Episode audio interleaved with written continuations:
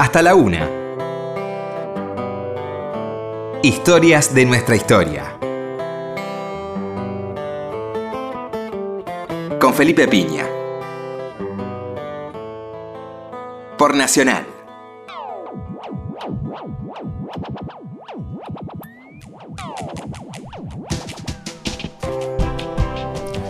Hola, muy buenas noches, ¿cómo les va? Acá estamos nuevamente en Historia de nuestra historia. ¿Qué tal, Roberto? Hola Felipe, buenas noches. Bueno, viernes a la noche, eh, jornada ya concluida, ningún apuro.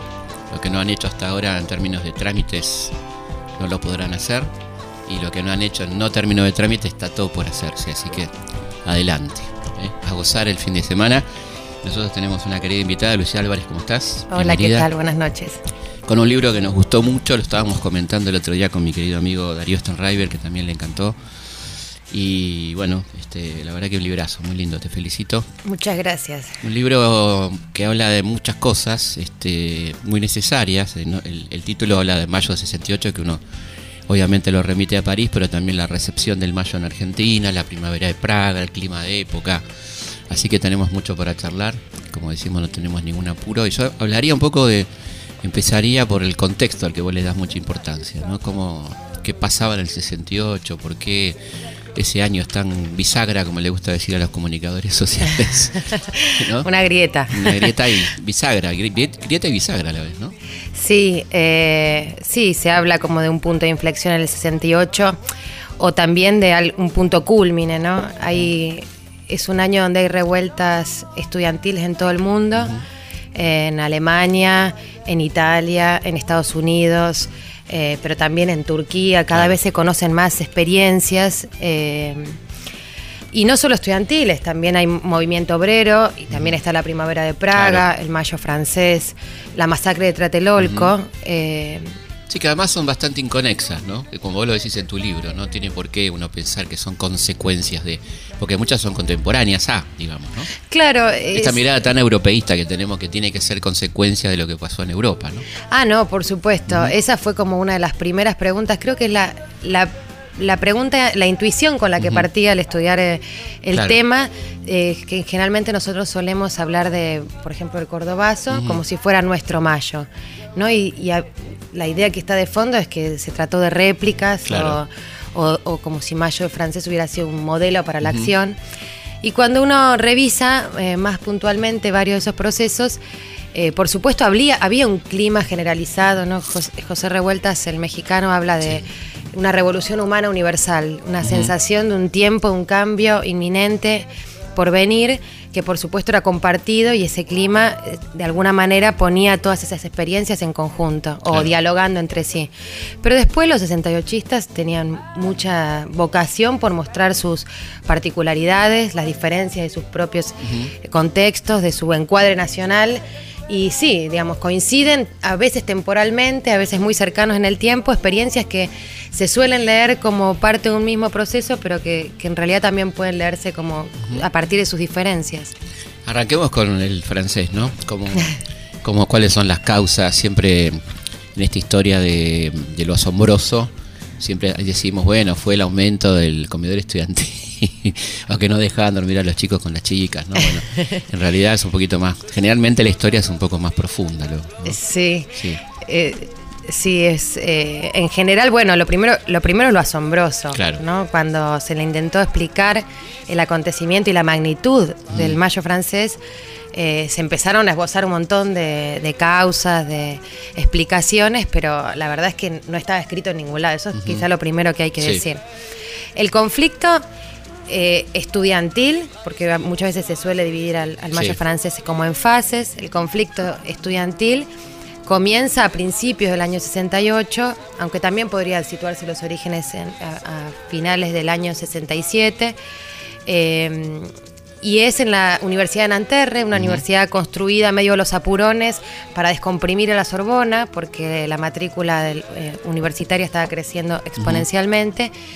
Y ahí se ponen en juego varias circunstancias, algunas de tipo edilicio, otras Sí. el tipo de eh, cómo se pensaba la autoridad profesoral, ¿no? La, la sociedad francesa ese entonces tenía mucha un rasgo tradicionalista muy fuerte. Muy golista. Sí, Claro. tal cual. Eh, y también en la universidad eso se ponía de manifiesto con ¿no? profesores que iban, a veces los, los que estudiaban en Francia en ese año, eh, argentinos, cuentan que iban eh, con, con Togas. con togas totalmente. Claro, los sí. togados. Sí, incluso iban, leían su clase, no, no, no podían interrumpírsele de ninguna manera. Eh, había algo muy, enquilosa- muy anquilosado Claro. ahí. Eh, entonces, bueno, empieza como una, una revuelta estudiantil.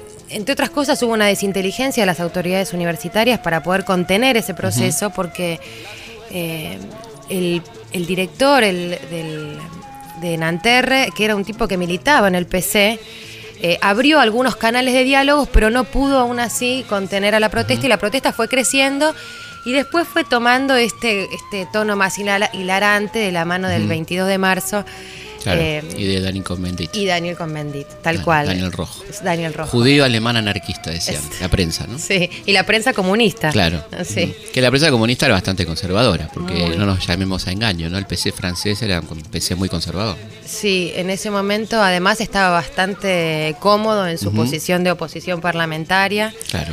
Eh, y se dice que, bueno, poco estaba buscando una crisis revolucionaria el. PC francés en ese momento. así que, Absolutamente.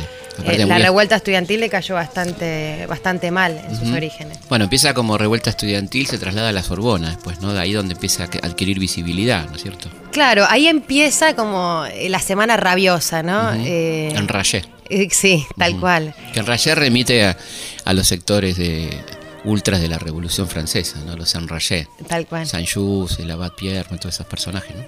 Claro. Sies, sí, el Abad Sies. Es del tercer estado, toda esa gente tan interesante, ¿no? Sí, es, es muy interesante porque, bueno, como todos los episodios de Francia, se van trayendo, ¿no? Parte de la, como la, las barricadas mismas, Claro. ¿no? Son escenarios que se son parte de la historia de Francia y se vuelve, vuelven a escena, vuelven a traer nuevos significados, pero también a conservar algo de la tradición Claro. revolucionaria francesa. Que es un poco lo que después se pierde. pero vamos- Claro. después hablaremos del legado, Sí, pero. Sí.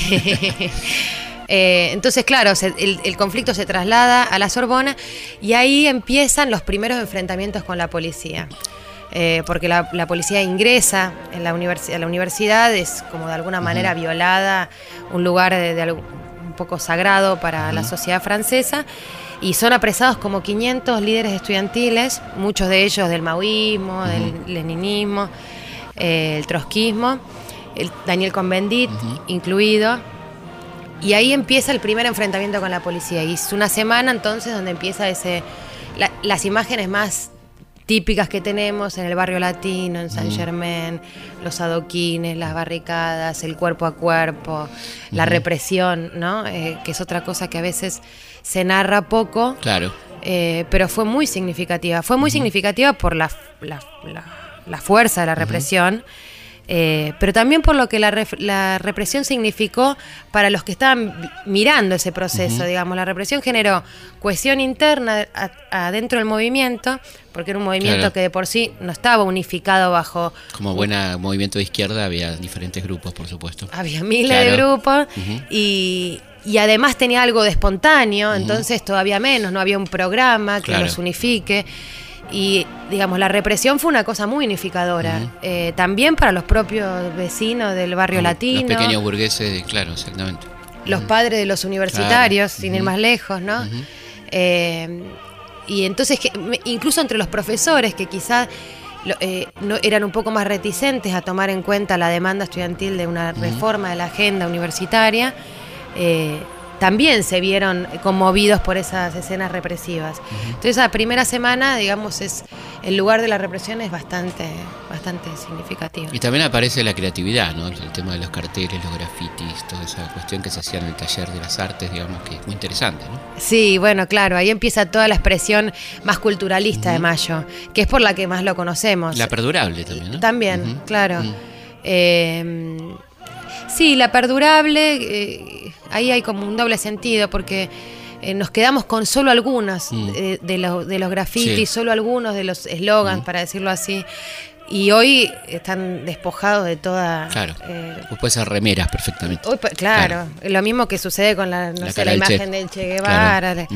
Pero sí, está la toma de, de- de Bellas Artes y la conformación del Atelier Popular, que es una producción increíble. Son eh, miles de afiches diarios.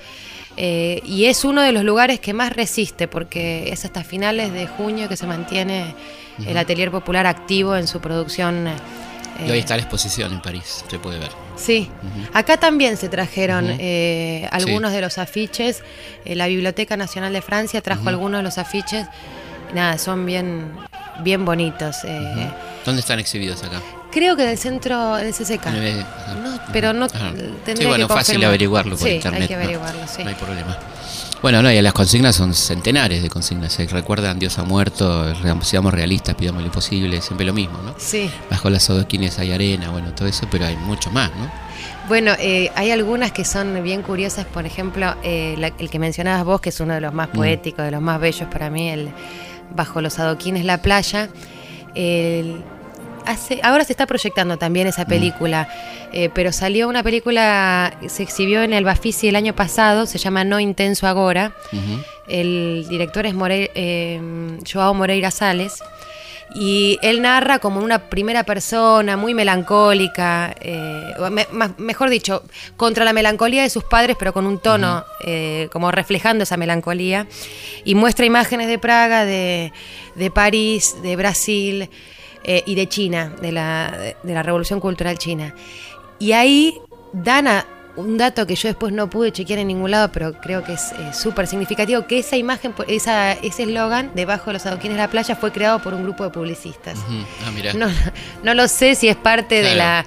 Y eh, anda a saber, Difícil, es difícil de sí, comprobar, ¿no? Sí, Pero es muy efectivo. Es muy efectivo, Bueno, sí. vos elegiste uno de los afiches para la tapa de tu libro. ¿no? sí, Uno muy lindo, ¿no? eh, sí, es uno muy bonito este. La, la cámara no lo toma en este momento, pero es el de la, de la chica arrojando el libro o recibiendo el libro, depende de cómo lo tome. En realidad es una reversión, porque el original eh, es una chica que está arrojando un adoquín. Claro.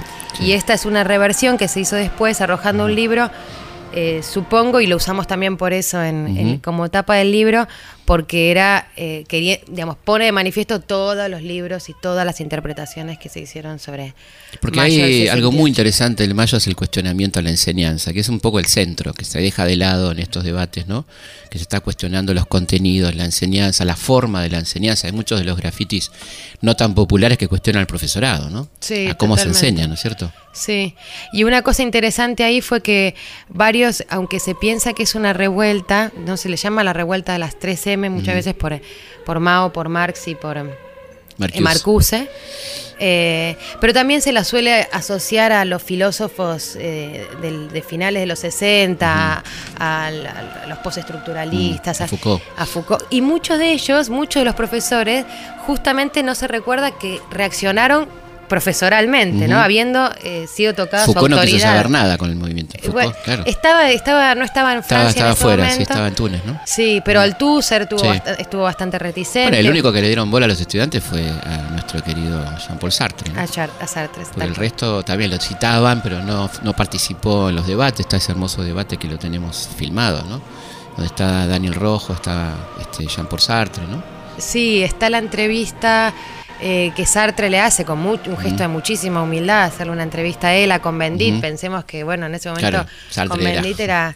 Aparte era una figura que, que generó mucha reticencia por esa condición justamente de judío Sí, alemán. A los franceses eh, les gustaba poco y nada la, la figura de Convendit. Y Sartre tuvo ese gesto de humildad de entrevistarlo, además de que se involucró después con la, la re- repartía volantes en Sí. la puerta de la Renault, digamos, hacía fue el que el que más se involucró de toda la y de alguna manera yo en el libro creo que lo pongo eh, eh, como que los jóvenes le dieron una segunda vida porque en ese momento Sartre ya estaba y todo el existencialismo Claro. sartriano estaba siendo Superado. Claro, Por superado, realidad, cuestionado. superado por la realidad. Claro, y, Claro. y de alguna manera esos jóvenes eh, traían de vuelta la, eh, la figura del compromiso, que estaba siendo tan vapuleada por la filosofía. ¿Y qué, qué pensadores te parece que influyeron de los que nombramos, ¿no? En el, en el Mayo. Nombraste a Marcuse, por ejemplo. Bueno, de otra, otras son, yo las, trato de poner todas porque son todas eh, paradojas. eh, es muy difícil con Mayo distinguir entre el hecho, el acontecimiento y el mito. Claro, ¿no? Está el nivel eh, mitológico, lo que se ha construido alrededor de Mayo. Muy que- leído Mayo, ¿no? es muy leído. Y entonces, por ejemplo, de Marcuse, que muchos dicen, bueno, fue súper ins- inspirador del movimiento, tam- también hubo algunos que cuestionaron si los jóvenes realmente habían, Habían leído, ¿no? sí, claro. sí. El hombre unidimensional, ¿o qué?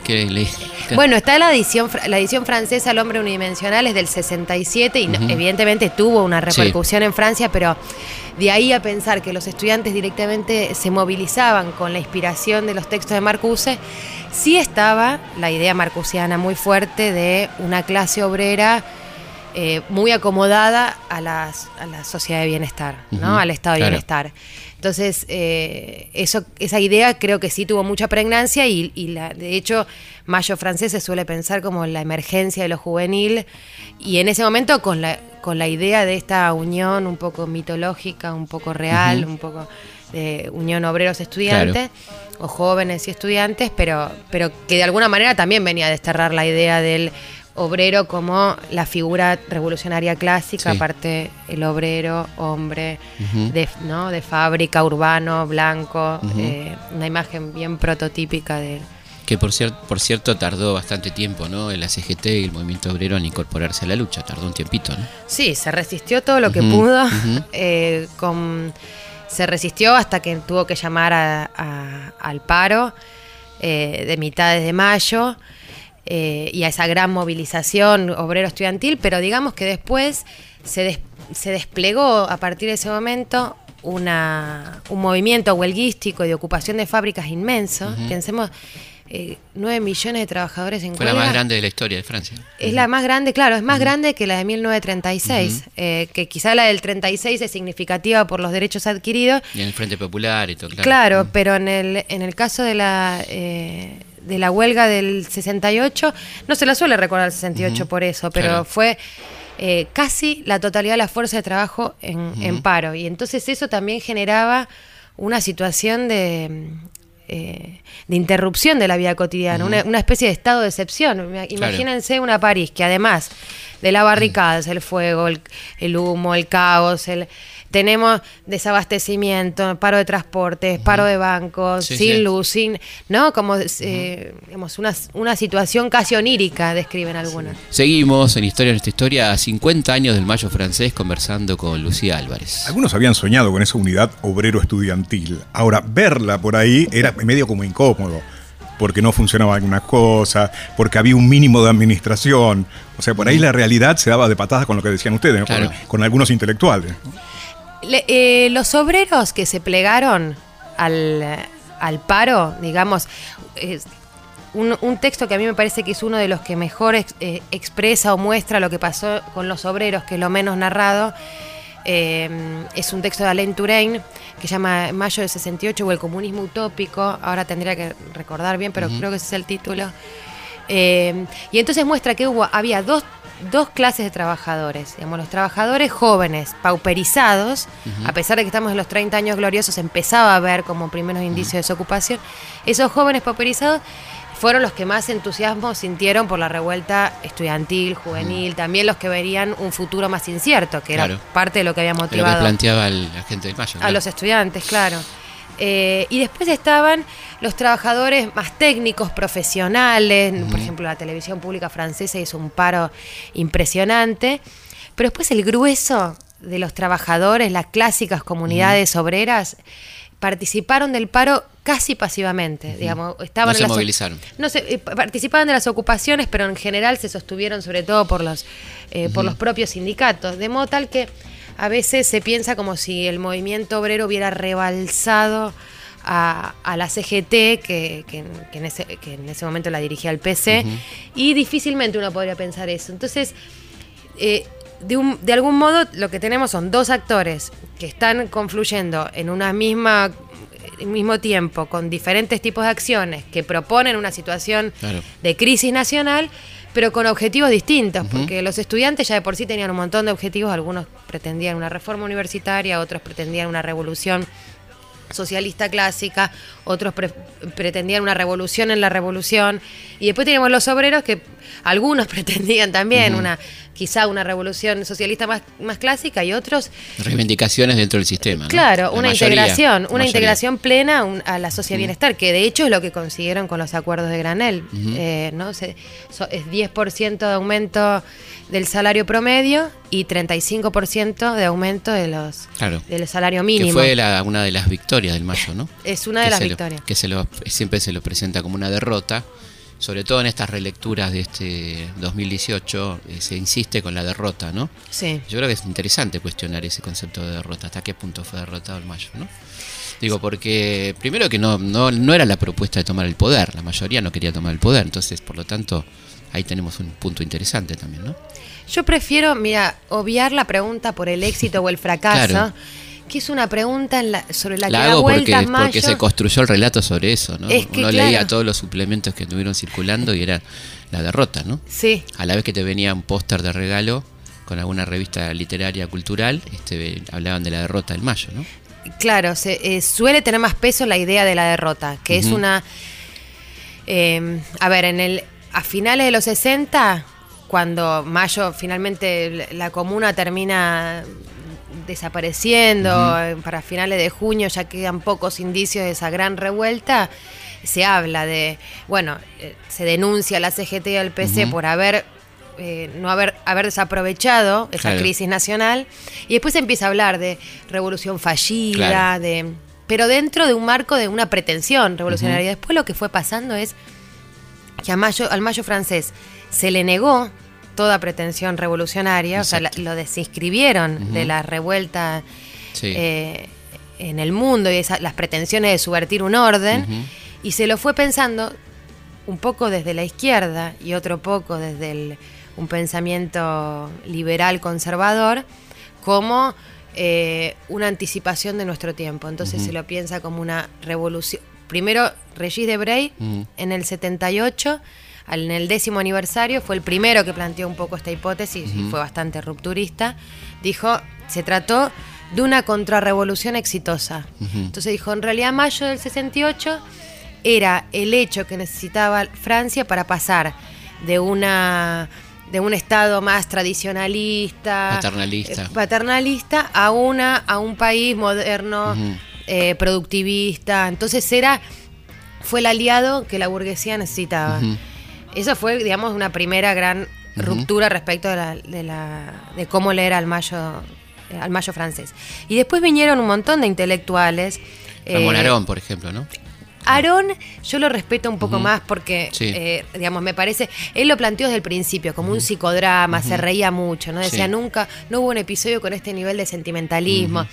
Eh, se burló, pero, pero de alguna manera eh, me parece que el gesto que tuvieron otros otros filósofos, otros pensadores desde los 80 de situar al mayo francés como una revolución individualista y pensarlo como un inicio de la posmodernidad o que fue, es bastante más cretino, Claro, es bastante sí, más sí, cretino el gesto, porque es adjudicarle a los rebeldes las Claro. consecuencias no deseadas de su acción. Digamos, Totalmente. Una cosa es entender un proceso, un acontecimiento histórico, ¿no? Y, Mm. y una pretensión que ah, las contradicciones, los devenires, los fracasos, las dificultades de un movimiento, y otra cosa es adjudicarle a los rebeldes.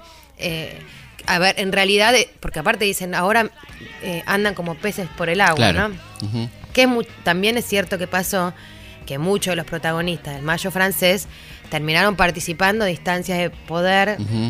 El propio Dani, ¿no? el propio Dani, eh, y entonces muchas veces quedó asociado el destino del Mayo francés al destino de estos protagonistas. Y bueno, en ese sentido uno podría decir, bueno, sí, era el... eh, evidentemente hubo un, hay una desilusión ahí, algo Claro. que se plasma. Daniel Convendit, de hecho, ya para el año eh, para, el, para el año ochenta y pico saca un programa de televisión que después Mm. se plasma en un libro que recomiendo mucho. Se llama La Revolución y nosotros que la quisimos tanto. Ajá. Ochen- ¿86?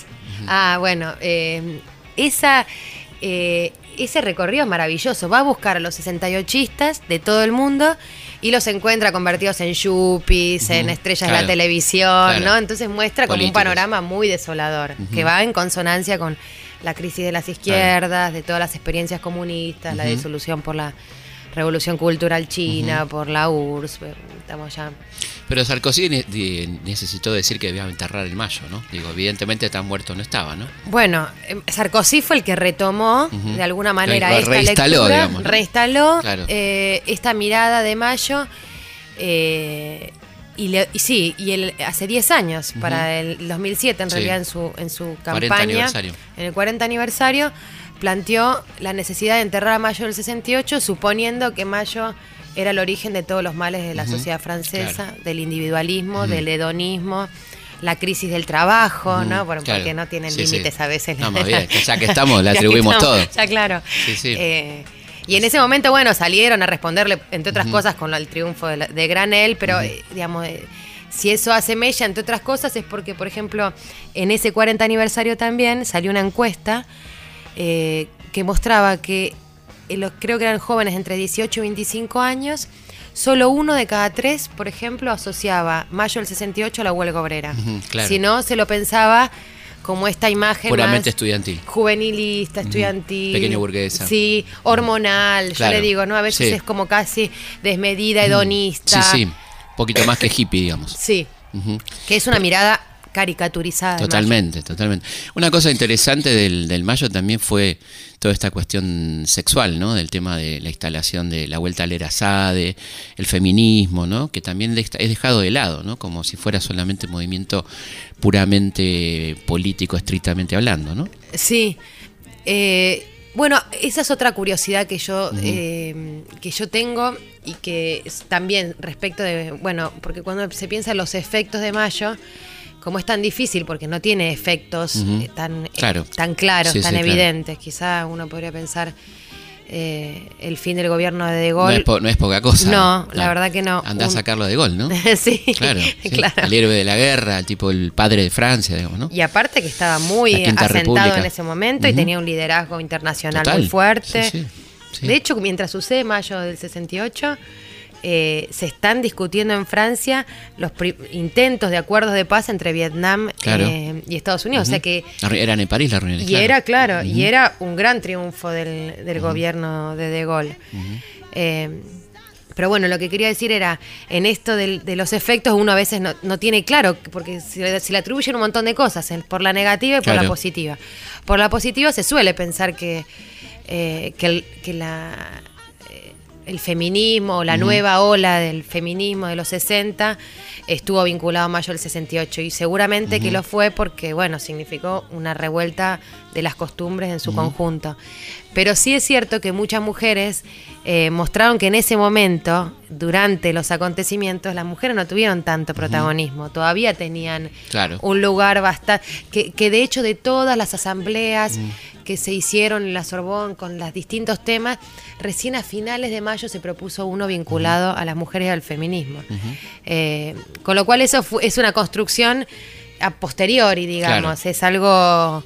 eh, que se fue armando, me parece, con el tiempo, con las imágenes, por ejemplo, esta Claro, que otra mucho- que perdura Sí, mucho de la mucha imagen icónica femenina, ¿no? mucho. Bueno, de hecho, está- Que también es curioso porque uno lo puede ver en, el- en la Revolución Francesa, ¿no? La imagen de la de las eh, de las revolucionarias que no tuvieron ninguna participación, después eh, no le dieron pelota, ¿no? Tuvo que venir a Olimpia de Goyas a perder los derechos de la mujer y la ciudadana, porque Claro. la Revolución Francesa tiene mucha iconografía femenina, pero no le dio a la mujer ningún derecho, ¿no? Bueno, algo- algo similar, Claro, por eso eh, digo. sí, o la revolución del 30 o el 40, del 30 que aparece la libertad guiando al pueblo, pero la mujer siguió sin tener derechos, sin protagonizarla, ¿no? Mira, no lo había pensado, pero es súper interesante. También para volver a escribir a Mayo en el mundo de sus Claro. propias tradiciones y no Mm, y la barricada que tiene sus antecedentes en el 48 y en el 71, las dos comunas, ¿no? Vamos a una pausa y seguimos acá en Historia Nuestra Historia charlando con Lucía Álvarez sobre Mayo 68 y, y otras hierbas. Ahora volvemos. Historias de nuestra historia. Con Felipe Piña. Seguimos en Historias de nuestra historia.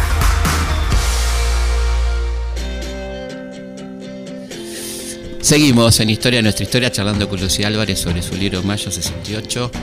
Eh, un momento luminoso de la humanidad, diría yo, ¿no? El año 68 con claros oscuros tremendos como el asesinato de Martin Luther King, de Bobby Kennedy, ¿no? También en ese contexto, ¿no? La ofensiva del TET, que así arranca el año 68, ni más ni menos la ofensiva del Año Nuevo chino en Vietnam, que a muchos jóvenes les entusiasmó, ¿no? Sí, el, el Vietnam es como el Che Guevara, una de las imágenes que uno podría decir recorren a todos los movimientos. Eh, en el caso de, de- de Vietnam, por supuesto, era más fuerte entre los estudiantes eh, norteamericanos, porque Claro. básicamente recluía, los reclutaban de las universidades. Eh, pero después, bueno, la otra gran imagen, la del Che, es, es misteriosa, cómo recorre. Bueno, también está muy cerca la muerte del Claro. Che en finales Sí, del mucho- 67. Pocos meses, pocos meses. Claro, Y la, la famosa foto de Corda, ¿no? Tal cual. Que, que bueno, que fue, yo creo que ahí es donde se lanza la fama del Che, claramente, en el mayo 68, ¿no? Bueno, esa es la imagen que recorre el mundo, la que, Ujú. la que se ve en todas las manifestaciones, es esa mirando. Está mirando después del atentado que se produjo en, en- en La Habana. Y yo creo que ahí también el, el Che lo que inspiraba era algo que compartían también casi todos los movimientos eh, juveniles de finales de los 60, que es un cuestionamiento al poder mucho más que la intención eh, de tomar el poder, ¿no? Digamos, Claro. esa es eh, la idea de la toma del poder. En mayo del 68 se ve con mucha claridad, pero en el- muchos otros movimientos también empezaba a quedar deslucida frente al cuestionamiento del poder. Y el Che con esa idea de bueno, de seguir, de expandir la, eh, La la, experiencia la revolución cubana eh, a otras latitudes, me parece que era como, se volvió como emblemático también por esa. Pero también una experiencia fallida, ¿no? Curiosamente. También, por supuesto, sí. Eso es- no deja de ser interesante, ¿no? Estás hablando de un emblema de una experiencia fallida, Sí, ¿no? sí, hay una, hay un documental también muy clásico de esa época de Chris Marker, eh, El fondo del aire es rojo, y que termina con el golpe de Pinochet, retrata todo este momento, digamos, en- a lo largo del mundo, y, y dice, bueno, eh, paradoja del movimiento, el- el- la crítica, al- al- los críticos al estalinismo murieron con él, ¿no? Digamos, fueron una crítica que en definitiva también terminaron por, por Claro. tener un desenlace. Eh, Y una cosa interesante también es el tema del maoísmo que fue tan fuerte, ¿no? En- durante el mayo. Sí, Porque también. está produciendo la revolución cultural en ese momento, que estará bueno que hablemos un poco de eso, ¿no? De lo que estaba pasando en China y está, ¿por qué el maoísmo prende tanto, ¿no? Dentro del movimiento. Y yo creo que ahí eh, prende un poco por eh, la experiencia del, digamos, del- en ese momento pensemos que la revolución se había trasladado frente a los textos del marxismo clásico que suponían que la revolución se tenía que generar en el centro de Europa desde la revolución rusa en adelante, pero después casi todas las experiencias desde el 36, Claro. uno podría decir, empezaban a ocurrir en las afueras, ¿no? En las periferias. Entonces toda era Argelia, Vietnam, China. Cuba.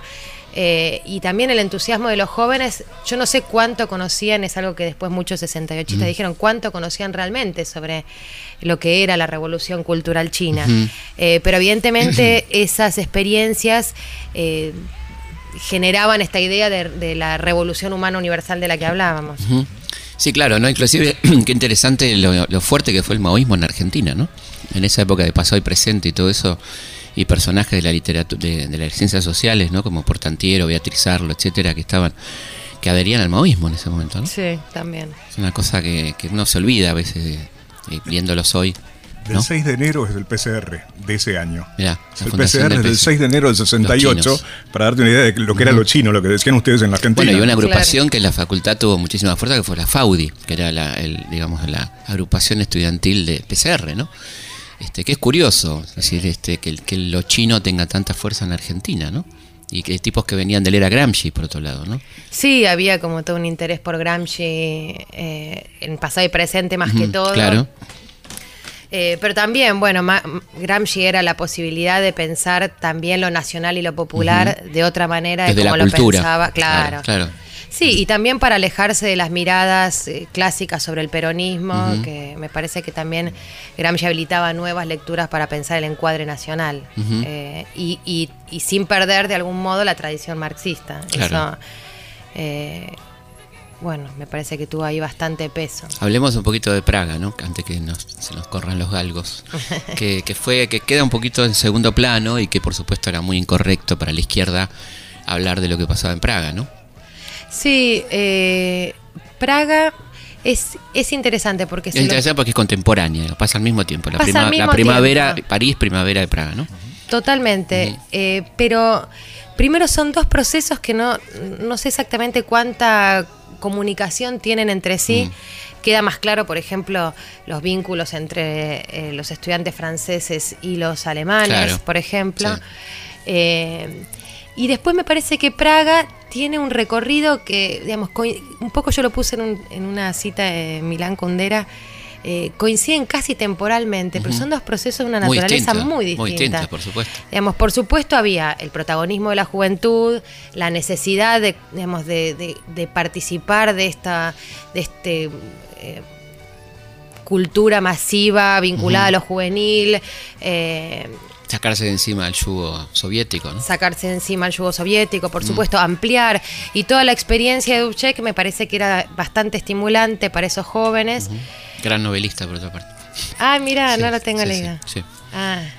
sí. Eh, pero bueno, es mucho más interesante quizá pensar esa experiencia con respecto a Hungría, que en el año 1956 había tenido Claro. un intento más o menos parecido de, de democratización o de apertura. Apertura que no era apertura hacia el capitalismo. Esto también es interesante Claro. porque, digamos, después... no, no, era el Partido Socialista. digamos, Exacto. claro. El Partido Eh, Comunista que tenía una, una visión propia, ¿no? Más humana, por supuesto, ¿no? Sí, y la, y la primavera de Praga, bueno, por eso ayer eh, conversaba con un compañero también sobre la experiencia mexicana, ¿no? Como que uno, claro, como uno cuando piensa las variables de los movimientos 68istas, hay como experiencias muy, muy distantes entre sí. Y la de Tlatelolco, quizá, digamos, la, la- la- la parte represiva que hubo en la Ujú. primavera de Praga es mucho más interesante quizá de pensar con la mexicana que con la, Claro, con la que parisina. Mayo, que con la parisina, que eh, si bien, como nombramos antes, hay una, hay una fuerte represión eh, y de hecho también tiene muertos, cosas que nunca son Claro, nombradas. exactamente. Eh, una co- detrás de esa imagen lúdica, festiva, se nos pierden los muertos de los cuales no sabemos, no tenemos ni siquiera los nombres. Eh, ¿Se eso sabe las poco- cifras más o menos? eh, se calcula entre 5 y 7. Ujú. pero cuesta identificarlos realmente. El, el más conocido de todos es un estudiante maoísta, eh, de un estudiante secundario, si mal no recuerdo, que muere ahogado en el Sena, perseguido por las fuerzas represivas. Así, a- no sé si le suena. a- Sí, sí. a- recuerda Alguien mucho abogado, pues sí, perseguido por las fuerzas represivas. Tal cual. Pero el resto es directamente muerta en represión. Claro. Y Tlatelolco no tenemos las cifras tampoco. Tlatelolco todavía no se saben las cifras, se Todavía, calcula- digo, pasados 50 años, ¿no? Bueno, y probablemente no las vayamos a tener nunca. Claramente. Eh, por lo menos se habla de 200 muertes. Sí. Eh, es fue una verdadera masacre lo de Tlatelolco, la Ujú. verdad. Sí, además es un contexto de, de Olimpiadas, de bueno, de querer mostrar al mundo, ¿no? Lo que estaba pasando en ese lugar, ¿no? Que es ahogado en sangre completamente, ¿no? En un lugar emblemático, la Plaza de las Tres Culturas. por La ejemplo. Plaza de las Tres Culturas. Lo impactante también es el, el modo en el que eh, al día, digamos, si no se sabe la cifra de muertos, es entre otras cosas porque se ahorraron de hacer un velatorio masivo. Sí. Las fuerzas políticas eh, al otro día salieron a sostener, a justificar la, la orden de la represión. Aceptaron algunos muertos y después se metió eso debajo de la alfombra Totalmente. completamente. Eso también habla de algunas cosas de nuestras Que recién sale fuertemente a la luz con Ayotzinapa, ¿no? ¿Con? Sale Ay- Ayotzinapa a los 43, ¿no? Es- ahí se puso Ahí. muy en diálogo esas dos Claro. experiencias sí, mexicanas, totalmente. Sí, totalmente. Bueno, y es, estamos llegando a los últimos minutos, ¿no? Tenemos un tiempo todavía, por suerte. Seguimos en Historia de nuestra historia, conversando con Lucía Álvarez sobre su libro Mayo del 68. Eh, no, sobre México, que quizá lo más interesante de lo mexicano, frente a otras experiencias que, que pretendían hacer entrar en crisis a la democracia, el, el movimiento mexicano era un movimiento popular por la democracia. O sea, también habla de la potencia del reclamo democrático cuando se lleva a, a- fondo, ¿no? Claro, contra el fraude, contra el modelo prista, ¿no? Con el, esta cosa del PRI tan, tan este, impresionante, ese poder del Estado, ¿no? Claro. Eterno. No, te iba a hablar de mayo del 68 Argentina, que se funda nada más y nada menos que la CGT y los argentinos, ¿no? Sí. que es diferente porque lo que va a pasar en Argentina, en el, en el cordobazo, que lo quieren siempre emparentar con el mayo francés, es más bien una revuelta obrera a la que se suman los estudiantes, ¿no? Es muy distinto eso, ¿no? Es muy distinto. Eh, Y sí. este antecedente de esta fundación, de esta CGT tan interesante, con un periódico dirigido por Rodolfo Wolf, ¿no? como el periódico CGT, pasan justamente en mayo del 68. ¿no? Eh, y lo, lo significativo ahí es eh, que la CGT de los argentinos no le dedica ni una página al mayo francés. claro. Y eh, quizás es una de las únicas, porque después hay otras que uno incluso podría pensar que no, no tenían ningún in- interés por los procesos eh, juveniles europeos y aún así le fueron dedicando con el paso del tiempo Sí. alguna que otra mención. En el caso de la CGT, si se recupera la experiencia francesa, se lo hace eh, solamente para mostrar las diferencias, para establecer como, eh, eh, ¿no? como eh, ellos dicen, bueno, si son procesos mucho más visibles, los nuestros son un poco más eh, inmi- digamos, Claro. recientes, pero no por eso menos eh, más deslucidos. ¿no? Totalmente. Claro, además este, eso, ¿no? El, cómo, cómo se da un protagonismo obrero este, y esta aparición del estudiantado que venía un poco retrasada, ¿no? Claro, lo, lo, lo- Había como lo una- juvenil en Argentina estaba todavía asociada a la modernización cultural. Totalmente. Y eh, había un divorcio muy fuerte entre estudiantes y movimiento obrero desde el peronismo. ¿no? Claro. Eh, sí, bueno, había, o sea, había un movimiento estudiantil incipiente, teníamos eh, en principio la, la figura de Santiago Pampillón, Sí, ¿no? Pero, pero sí, la- el protagonismo era eh, sobre todo obrero. Por eso en Argentina, quienes vieron con mejores ojos al, al proceso francés, al mayo francés, buscaron en él sobre todo la revuelta obrera, menos que la parte... eh, estoy hablando mm, sobre todo de las agrupaciones políticas, Claro. peronistas, Peronistas. peronistas de izquierda, pero el marxismo también, los de pasado y presente, cuando Claro. recuperan en uno de sus cuadernos y sacan un cuaderno dedicado a, mayo del 68 más Francia 68. También están pensando en la construcción de un partido, no están pensando en, en el anarquismo Claro. de Convendit, ni en la poética, ni en la prosa, están eh, pensando en una línea mucho más atada al... También porque las influencias mayores en, Ar- en Argentina tenían que ver con la experiencia, sobre todo cubana, y con lo latinoamericano, Claro. con lo tercermundista. Había una, una necesidad de escribir el proceso argentino dentro de esa geografía eh, de la rebelión tercermundista mucho antes que encontrar es- simetrías o inspiraciones en, el- en los jóvenes franceses. ¿Y cómo te parece que se está leyendo hoy en Francia el 68? Se lo está tratando de tapar, como pasó el año pasado también con los 100 años de la Revolución Rusa. Eh, a principio de año hubo un revuelo sobre cómo iban a, a hacer las conmemoraciones, los, este aniversario. Eh, y creo que se, se optó por una, eh, una celebración muy modesta. Y por supuesto después, con toda la proliferación de textos Impresionante. que se repite con cada aniversario y en, un- en el 50 aniversario era previsible que, que sucediese. Como vos decías, libros, pero también suplementos, Sí, sí. artículos, entrevistas, ensayos fotográficos, ¿no? También hay mucha, mucha fuerza de la imagen. Claro. Continuamos hablando con Lucía Álvarez sobre su libro Mayo 68. ¿Qué nos queda de Mayo del 68? Bueno, la pregunta por el legado iba a llegar. Obvio, obvio. Eh, No por obvia la vamos a dejar no, de hacer. Al, contrario, no, no. Eh, bueno, obviamente descarto todos aquellos que, que- que piensan que el legado de Mayo está vinculado al individualismo, ¿no? Al, a, a lo posmoderno, al, de- al deseo. Eh, si se trataba de una forma de pensar el yo y el nosotros, tenía que ver con una crítica a cómo se pensaba desde las fuerzas tradicionales de izquierda el nosotros encapsulando al yo. Claro. No quiere decir que ese yo era un yo en la búsqueda de su propio deseo sin límites, irrefrenable, que es un poco la imagen que se quiso dar de Mayo. ¿Qué queda? Hay quienes piensan también que Mayo es el principio de una, de una forma, de una nueva racionalidad política, de una nueva manera de pensar la relación entre cultura, sociedad, eh, cultura, sociedad y política, una crítica al poder, una crítica a la búsqueda, a la toma del poder. Eh, yo creo que Eric Hobsbawm dijo algo que a mí Que vos lo citás en el libro. Sí, a mí me encanta. muy bueno. Me encanta Sí, siempre. por supuesto. y, y- Maestro de maestros. maestro de maestros. Y acá siempre le, le dan la tecla. En algún momento dice, ni principio ni fin de nada, solo un signo.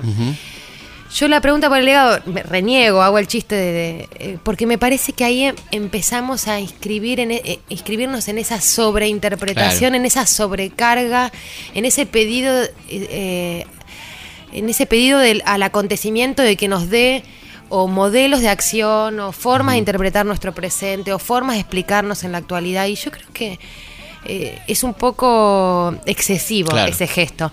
Sí. sí, lo que me interesa quizá recuperar frente a lo que vos decías, esta proliferación que estamos viendo actualmente, que mucha es de tinte bien conservadora, eh, conservadora encubierta, ¿no? Totalmente, sí, sí. Eh, tratar de recuperar la distancia radical que existía entre esa crítica total al capitalismo y también al, a- al comunismo, a la crítica al capitalismo. eh, esa, esa crítica total a la sociedad, a cómo estaba conformada la sociedad francesa, y no solamente la francesa en ese momento, y nuestro presente, que es un presente mucho más sombrío, eh, donde las palabras imaginación, creatividad, Mm. ya son parte de nuestra de nuestro glosario neoliberal. O sea, son formas de justificar nuestra productividad mucho más que individual. Entonces, eh, tratar de no ver ese mayo eh, que ya tan conocido y que nos y, y que nos muestra como nos, nos justifica nuestro presente, sino encontrar en mayo una distancia entre, como dice Gille, que a mí me encanta esa frase que tiene, dice, un presente en el que eh, todos nos reímos del fin de la historia mientras somos todos fukuyamaístas, Claro. porque en realidad nadie piensa que puede haber una sociedad mejor, Sí, eh, mucho más distinta que esta, ¿no? Sí, aparte del fin de la historia, sabemos que pobre Fukuyama, cuando la anunció y vino la guerra de Irak.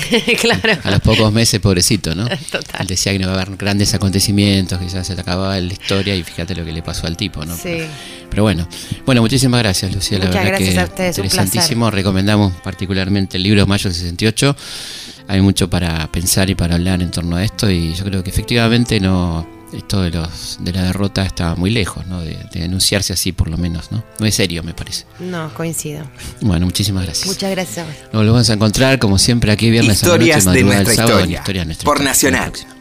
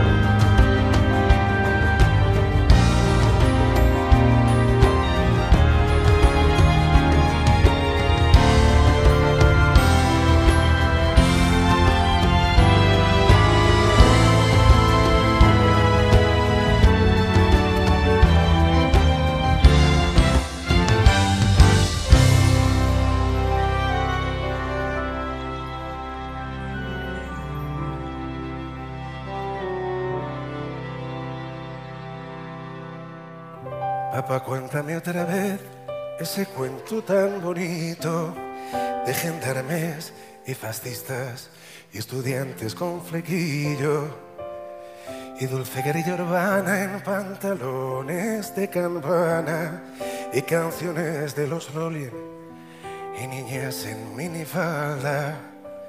Papá, cuéntame otra vez todo lo que os divertisteis, estropeando la vejez a oxidados dictadores. Y como cantaste al vent y ocupasteis la Sorbona en aquel mayo francés, en los días de vino y rosas.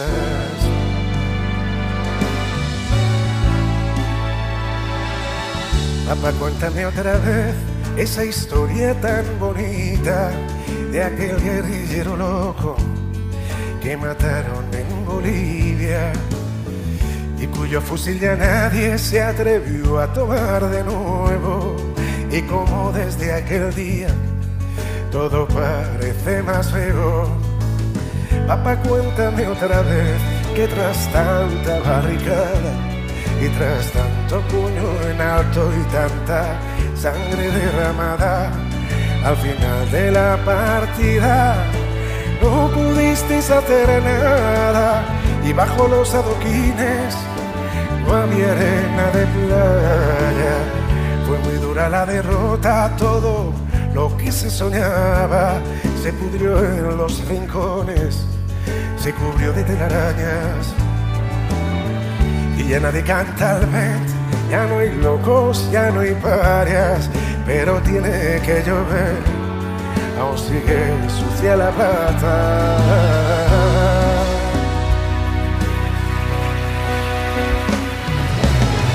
Queda lejos aquel mayo, queda lejos San Denis, que lejos queda ya por Sartre, muy lejos aquel París.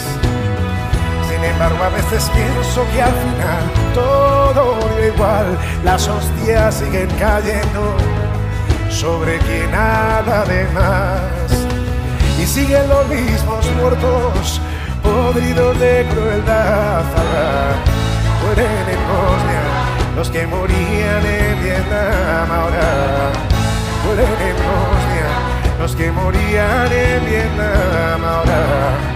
Mueren en Bosnia. Los, los